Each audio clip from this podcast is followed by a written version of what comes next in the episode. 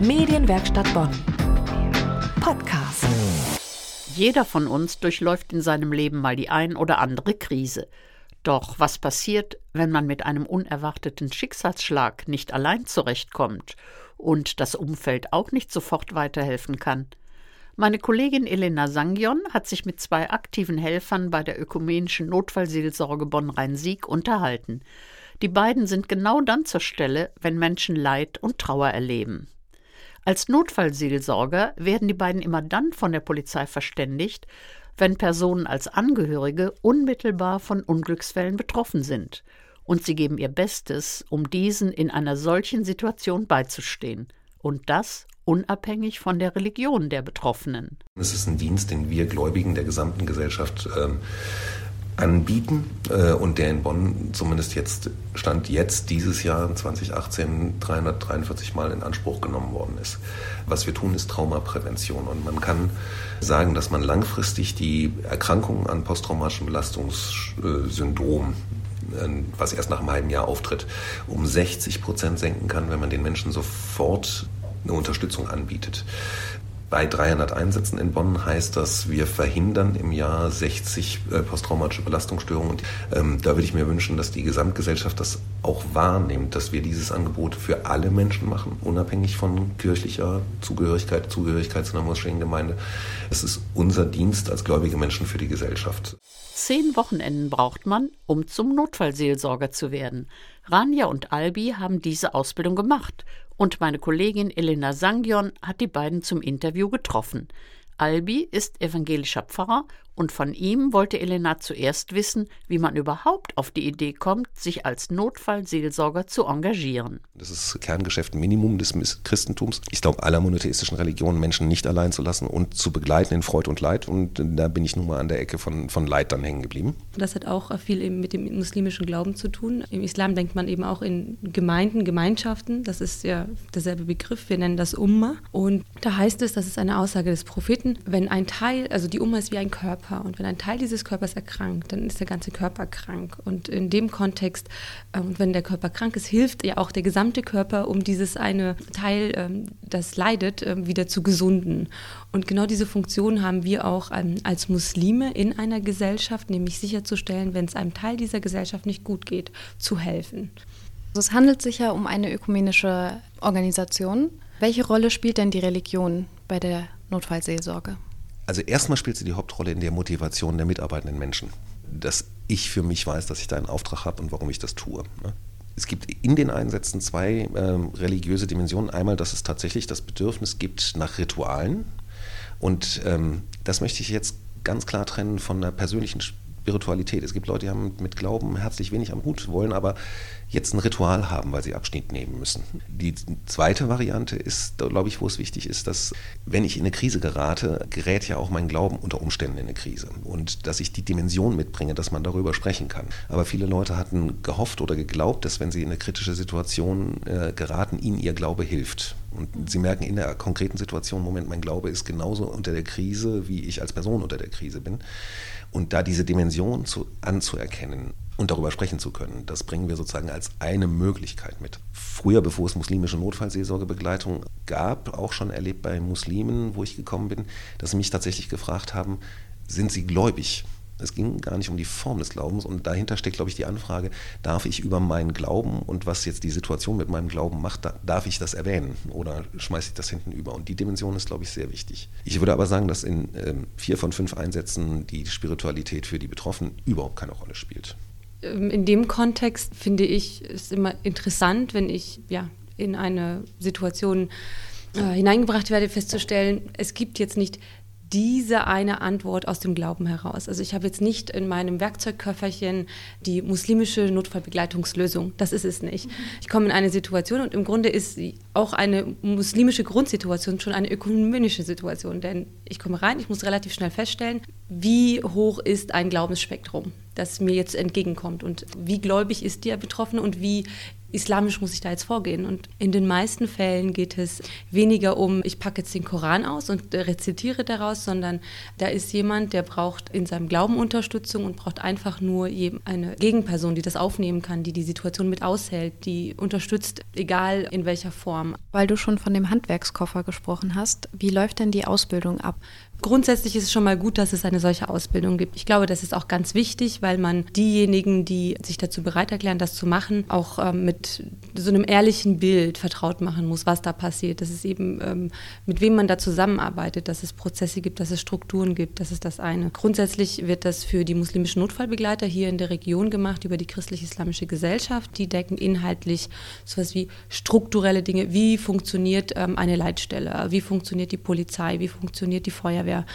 Oder dann ins Inhaltliche gehen. Was passiert, was, was sind die Prozesse, wenn man vor Ort ist bei der Familie? Wer hat welche Rolle? Dann natürlich auch islamisch-inhaltliche Informationen, die man bekommt. Was sind die muslimischen Rituale, zum Beispiel bei einer Beerdigung, bei einer Waschung, bei einer muslimischen Todeswaschung? Das kriegen wir zur Hand und das liegt dann natürlich an uns. Aber auch übrigens auch so Seminare wie Kommunikationstraining. Das fand ich auch sehr wichtig und Kommunikation kann auch Schweigen heißen. Ja? Das, ist, das ist auch etwas, was für viele dann so ein, ja, etwas Neues ist, man sagt, okay, ähm, Seelsorge ist auch ähm, Dinge aushalten, Situationen aushalten. Und all das kriegt man eben vermittelt von Experten, von verschiedenen Experten. Und letztlich ist das die Theorie, die Praxis ist, wenn man dann im Einsatz ist, man weiß, man hat diesen Koffer zur Hand, man muss den aber auch immer wieder an die Situation anpassen. Ziel von so einem Werkzeugkasten ist, die sind ja mit etwas, äh, was sie ohnmächtig macht, konfrontiert. Also ganz, was ganz Wesentliches passiert, äh, was ihre Lebensumstände gefährdet oder, oder sogar zerstört. Ne? Und das ist ein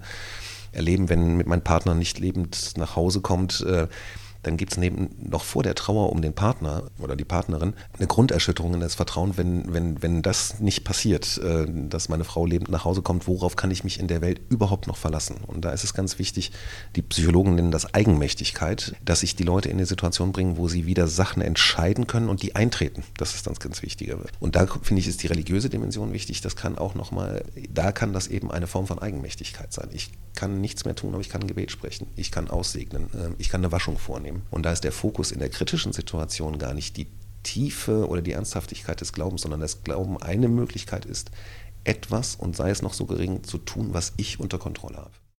Das Spannende an dem Einsatz war, wie die Frage der Religiosität eine Rolle gespielt hat. Und zwar war Folgendes passiert, dass in einem ehrenamtlich ausgerichteten Schwimmkurs für muslimische Frauen, nicht unbedingt nur Flüchtlingsfrauen, äh, aber auch darunter, geleitet auch von jetzt äh, zwei deutschstämmigen Frauen, hatte eine Frau einen, psychotischen Schub entwickelt. Also was, was tatsächlich sehr dramatisch war, weil sie schrie und auch von der Schwimmlehrerin quasi aus dem Wasser gerettet werden musste. Und in der Nachbesprechung kam dann die Rückmeldung, auch die Anfrage an uns, also speziell an Ranja und mich dann, oder ich habe die Ranja dann mitgenommen, weil das von einigen muslimischen Frauen als eine Erfahrung quasi eines Dämons nennt sich Djinn, gedeutet worden war. Und dann war eben die Bitte, könnt ihr muslimische Notfallseelsorgebegleitung mitsticken, weil äh, hier, hier geht es um Dämonen und um, um Djinns. Was eben aber passiert war, war ein ganz, ganz, ganz heftiger äh, Erlebnis mit, mit Schreien, Rufen und ein gewaltsames Retten einer Frau. Und Ausgangspunkt war, die wollten alle nicht mehr ins Schwimmbad. Und dann sind wir beide da angekommen, um zu sagen, deswegen muslimische Notfallseelsorge, das sind jetzt muslimische Frauen. Und es geht ja um Dämonen. Und dann übergebe ich jetzt mal daran, ja den Einsatz weiter zu erzählen. Meine Rolle war einfach nur dabei zu sein. Das fand ich ganz interessant. Äh, der Albi hat die Gesprächsführung geleitet und hat einen Ansatz angewandt, in dem man, also das ist der SISM-Ansatz, da geht es darum, erstmal abzuholen, wie war es in dieser Situation, wie hast du dich gefühlt, ähm, wie hast du dich zwei Wochen später gefühlt und dann auch herauszufinden, was hat dir geholfen, wenn du dich besser gefühlt hast, was hat dir darin geholfen und ähm, was wirst du in Zukunft tun. Also es war ein sehr systematischer Ansatz, das mal jetzt nur so als Vorwegnahme. Ähm, grundsätzlich hat aber zu Beginn äh, die Reaktion der Damen, als sie uns so im Tandem gesehen haben, so okay, okay, er mit dem Kragen, aber wenn er sie dabei hat mit dem Tuch, ist das okay. Das heißt, es müsste schon passen. Hat schon seinen Grund, dass er dabei ist. Man hat ihm auch den Raum gegeben und auch die Möglichkeiten, seine Fragen zu stellen. Und das ist natürlich, ich meine, diese ganzen Interventionen beruhen, berufen immer auf ähm, Freiwilligkeit. In der Tat ist dann eine Dame ähm, nicht, äh, ja, sie wollte einfach nicht mitmachen, das ist ja auch ihr gutes Recht. Aber der Rest hat durch diesen systematischen Ansatz, der wirklich nichts mit Religion zu tun hat, wurde darauf gebracht, nochmal äh, vor Augen zu auszuführen, worum es denn eigentlich geht, wenn man in so einer Situation ist. Also das ist jetzt nicht mein Glaube oder das, was ich mir dadurch einrede, ein Djinn oder ein Geist,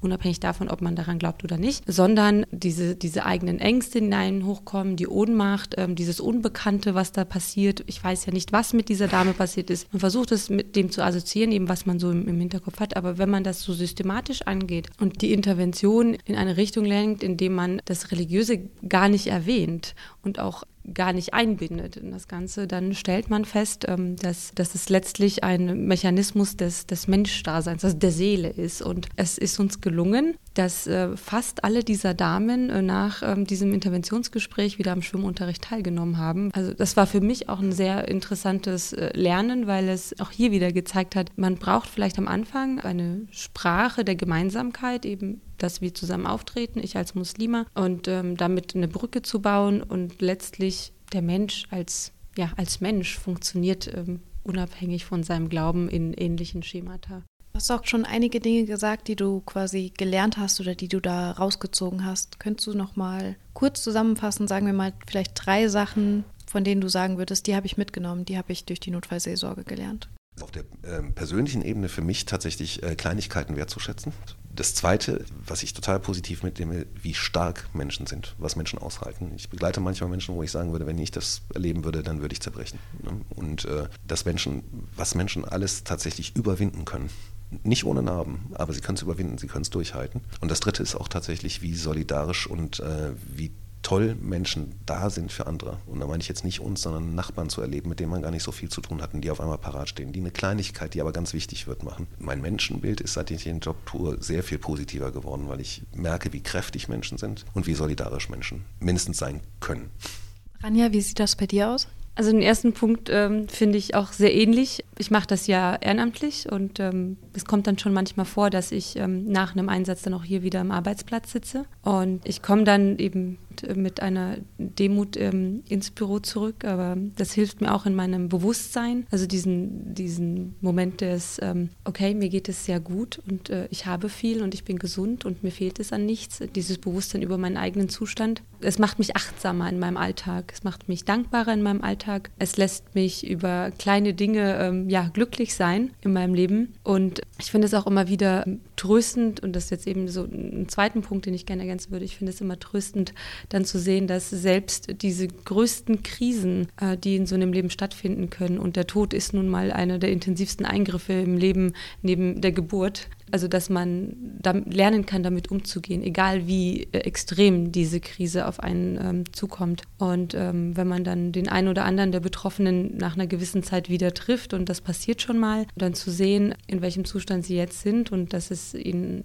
den Umständen entsprechend gut geht und dass man sie sogar lachen sieht und vollen Mutes und ja, voller ähm, Zuversicht und, und Hoffnung in ihrem Leben sind, dann ist das für mich auch ein, ein ganz neuer, also es ist eine Bereicherung für mich zu verstehen und zu akzeptieren, okay, ähm, es gibt eben das Tal und es gibt aber auch wieder den Gipfel. Es gehört beides zum Leben dazu. Eine Bereicherung, das ist auch die ökumenische Notfallseelsorge für die Betroffenen und für die gesamte Gesellschaft. Vielleicht möchten Sie sich auch engagieren oder einfach mehr erfahren über die ökumenische Notfallseelsorge Bonn-Rhein-Sieg. Wir haben alles verlinkt auf medienwerkstattbonn.de. Medienwerkstatt Bonn. Mehr Beiträge auf medienwerkstattbonn.de.